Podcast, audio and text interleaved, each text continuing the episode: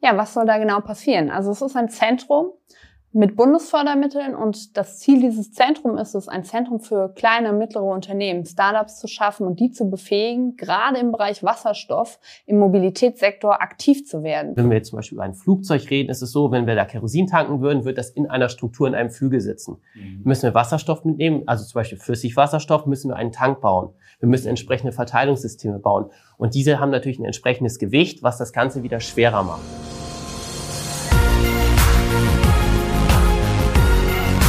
B und P Business Talk. Der Wirtschaftspodcast aus der Metropolregion Hamburg.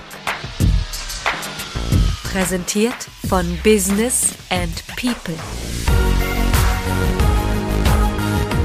Ja, hallo, mein Name ist Tobias Pusch mit meiner Firma Wortlieferant, produziere ich diesen Podcast.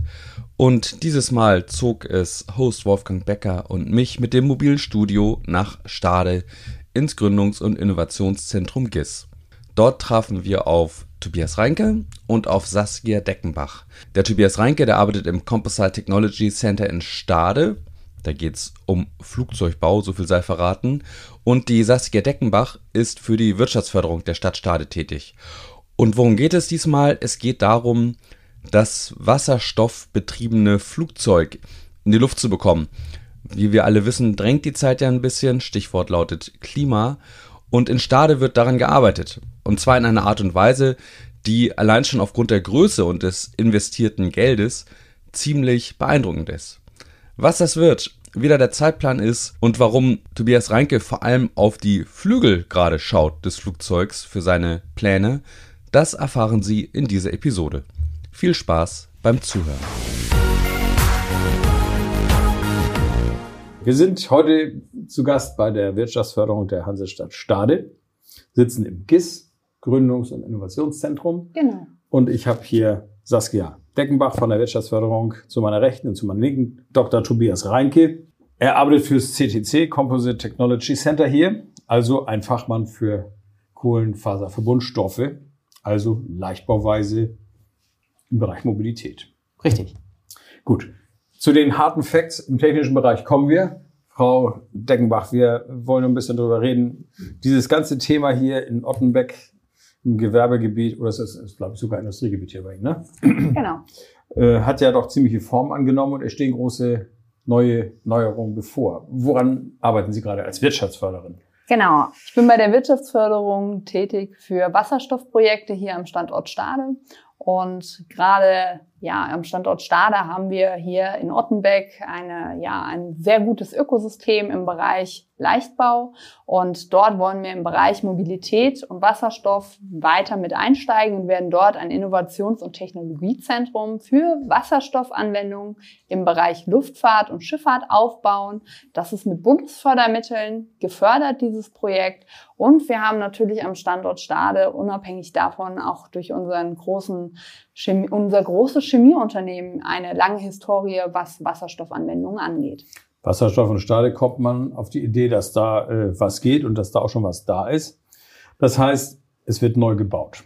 Um ja. wie viele oder über wie viele Mittel reden wir denn? Wir reden über ein Gesamtvolumen. Jetzt rede ich einmal von der Bundesebene. Hm. Sind das 290 Millionen Bundesfördermittel? Hm die sich über einen Standortwettbewerb nochmal verteilt haben an vier Standorten in mhm. Deutschland. Dann sind wir schon wieder bei 72,5 Millionen pro Standort. Und hier im Norden haben wir zusammen mit Hamburg, Bremen, Bremerhaven und Niedersachsen, Stade, dann eine Drittelung dieser 72,5 Millionen vorgenommen. Dann sind wir bei knappen 24 Millionen für den Standort Stade mit Infrastruktur. Ich hatte mir gerade so lebhaft vorgestellt, wie hier 20, 260 oder 90 Millionen die würden wir auch Dollar nehmen. verbraten werden. Ne? Also die würden Sie auch nehmen. Ist die würden wir auch nehmen. Das heißt, es geht also tatsächlich um Hardware. Wir werden ein neues Gebäude haben. Wir werden ein neues Gebäude haben, werden aber auch Anlagen und Maschinen anschaffen und ein Prüflabor. Also für die Sachen, die es bis dato noch nicht gibt. Mhm. Da werden wir die Infrastruktur. Elektrolyseur aber nicht, weil wir haben eine Standleitung zur Dauer. Das ist korrekt. Das ist ja das Hamburger große Thema, deswegen genau. frage ich nach. Gut, das heißt, äh, wir sind quasi jetzt in der Startphase. Genau. Wir sind in der Start Projektantragsphase, wie es so schön heißt. In der Phase sind wir jetzt mit unseren Partnern, die hier im Ökosystem beheimatet sind. Also das heißt Fraunhofer, DLR, die sind alle mit an Bord oder auch unsere Hochschulkooperation HPCFK mhm. und auch unsere städtische Tochtergesellschaft, die Projektentwicklung Stade GmbH und KKG, die sich mit dem Neubau beschäftigen wird. Ich nehme an, Sie warten jetzt händeringend darauf, dass das losgeht und das Zentrum endlich kommt. Wie lange dauert sowas denn? Ja, also von äh, Planung, Antragstellung kann man durchaus noch bis zum, ja, ich sag mal Spatenstich und dann gehen wir zur schönen Einweihungsfeier, wo dann auch alle entsprechend kommen können, ähm, reden wir dann tatsächlich von bis zu zwei Jahren. Das ist aber relativ schnell. Das überrascht mich. Ich hatte jetzt so gedacht, so wie bei A26, so über Jahrzehnte. Ja. Nein, nein, das ist natürlich Quatsch. Ne? Also, aber ich hätte schon gedacht, dass das auch länger dauern kann, weil sie erst in der Anfangsphase sind. Genau, jetzt. es kann natürlich auch länger dauern, das ist ähm, auch möglich, aber unser Ziel ist es, entsprechend schnell dazu arbeiten, um dort das auch dann vermieten zu können. Und das Besondere ist auch, dass wir tatsächlich ja schon vorliegende Infrastruktur hier haben, in der wir auch anfangen können. Das heißt, selbst wenn das Gebäude später kommt, können wir auf vorhandenen Flächen, beispielsweise im CFK Nord Forschungszentrum, auch schon mit den ersten Anlagenversuchen starten. Mhm. Herr Reinke, Sie sind Projektmanager, Thema Wasserstoff und Leichtbau. Ganz genau. Also wie verträgt sich Leichtbau Mobilität ähm, mit dem Thema Wasserstoff, Brennstoffzelle?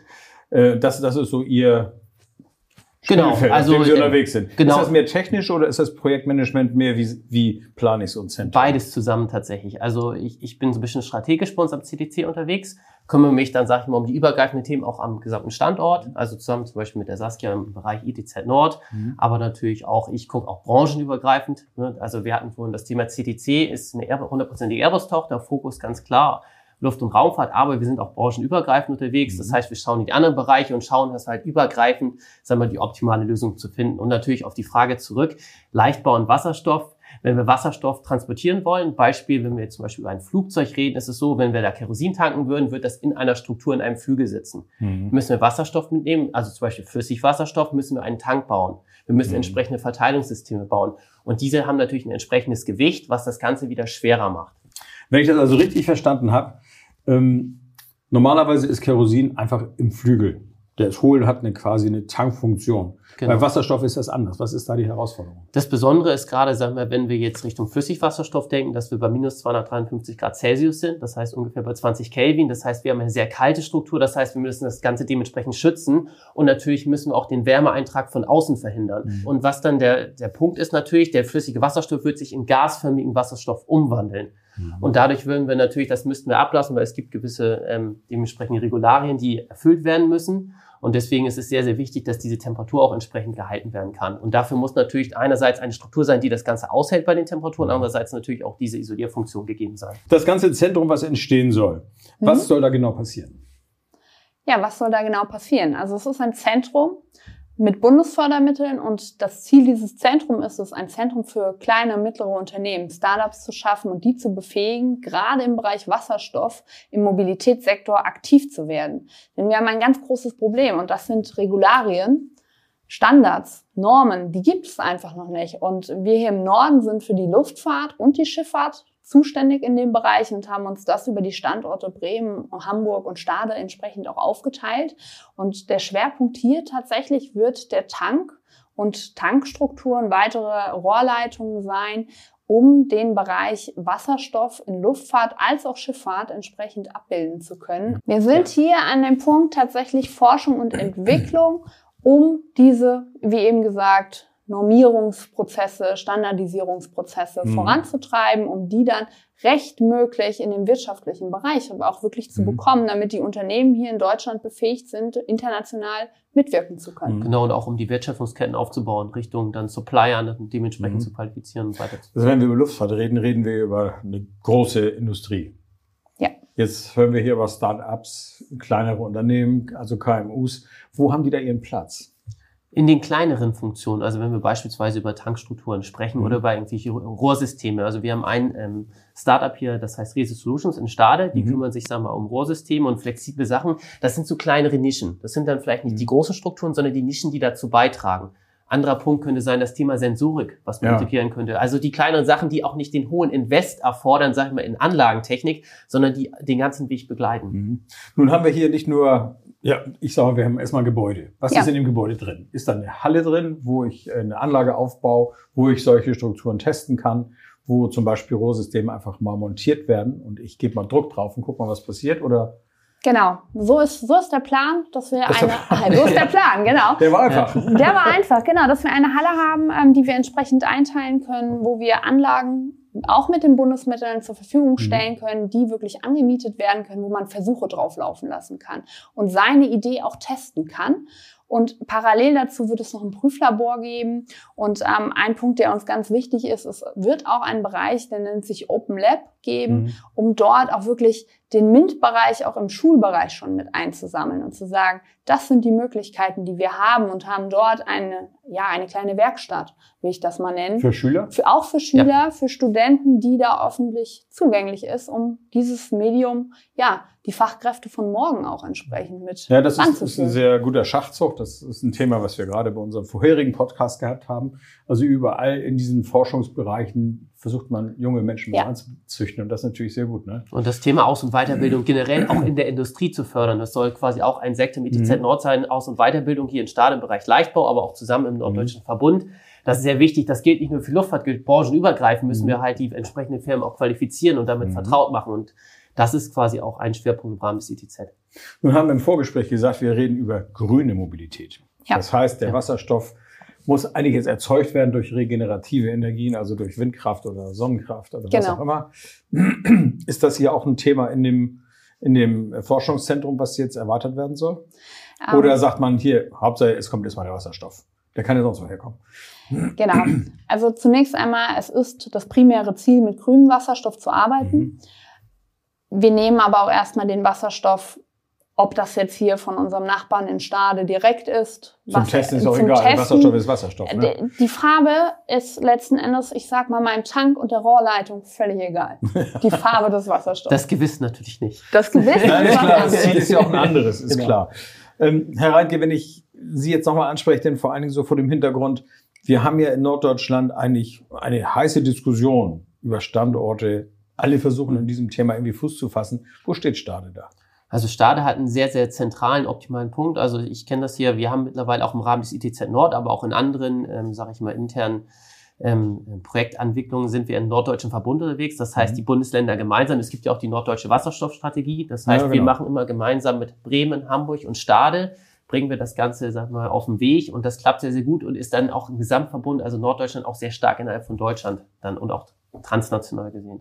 Das ist natürlich eine Riesenchance für die Küstenländer. Genau, weil die Energie kann direkt vor Ort hier produziert Die werden. ist quasi grüne. nebenan. Eben. Wenn wir nochmal über grüne Mobilität sprechen, und wir haben vorhin schon mal das Stichwort Luftfahrt gehabt, wann werden wir denn das erste grüne fliegende Flugzeug haben? Oder gibt es das schon? Also es gibt bereits erste Ansätze für kleinere Flugzeuge. Mhm. Ich glaube, die Firma Apus hat so einen, ersten Flieger, so einen ersten Demonstrator gebaut. Das ist allerdings mit gasförmigem Wasserstoff. Das ist, Mhm. ich sag mal, es hängt sehr stark von der Reichweite und sowas ab, ob ich noch mit gasförmigem Wasserstoff fliegen kann oder ob ich dann auf flüssig wechseln muss.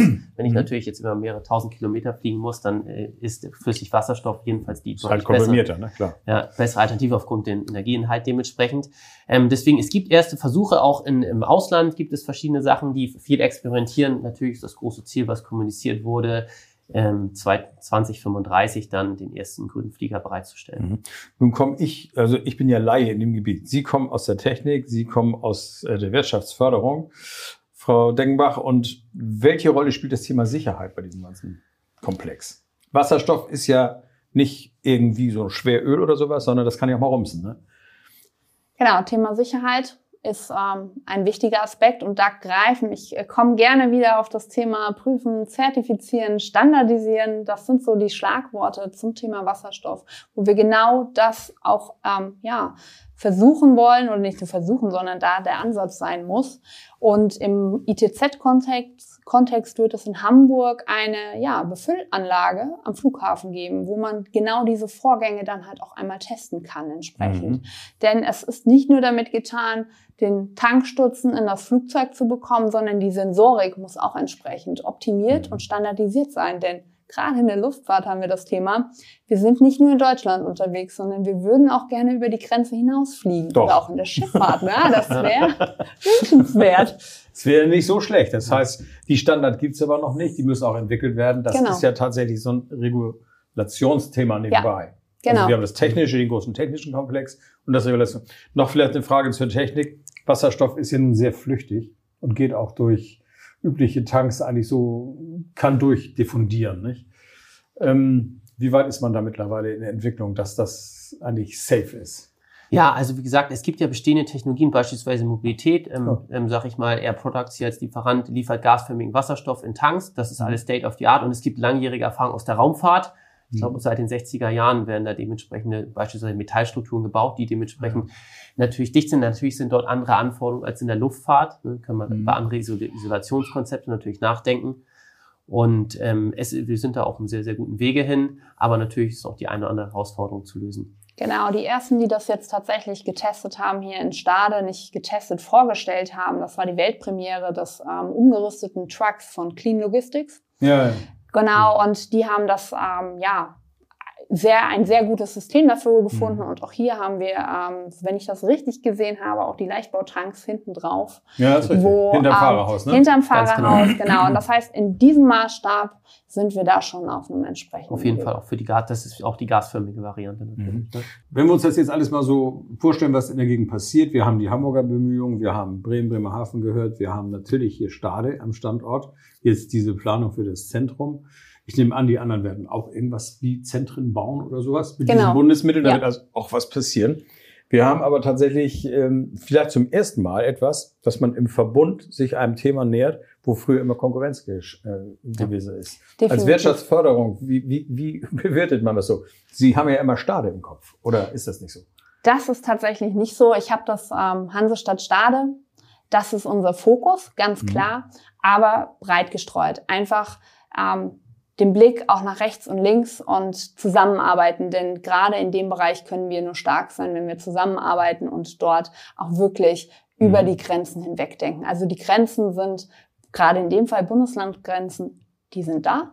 Mhm. Aber ansonsten arbeiten wir auf einer Ebene zusammen, um dieses Thema voranzubringen. Und wir Das- profitieren ja auch voneinander dementsprechend. auch so. Wie gesagt, hier am Standort der Leichtbau ganz klar, Mhm. aber es gibt dementsprechend natürlich auch beispielsweise Bestrebungen im Bereich Hamburg am, am Zahlrichtung Brennstoffzelle. Und das Mhm. Ja. Ganze spielt dann auch wieder zusammen und da gibt es dann Interaktionen, wo wir gegenseitig profitieren. Mhm. Und jeder hat natürlich sein Steckenpferd, aber zusammen sind wir stärker.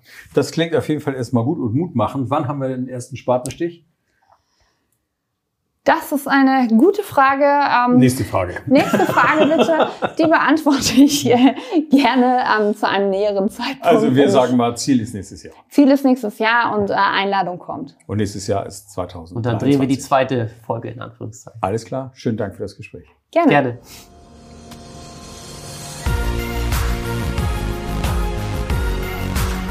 Das war der B&P Business Talk.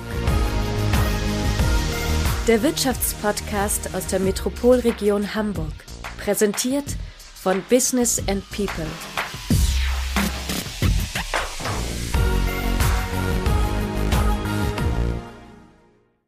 Dieser Podcast wurde produziert von Wortlieferant.de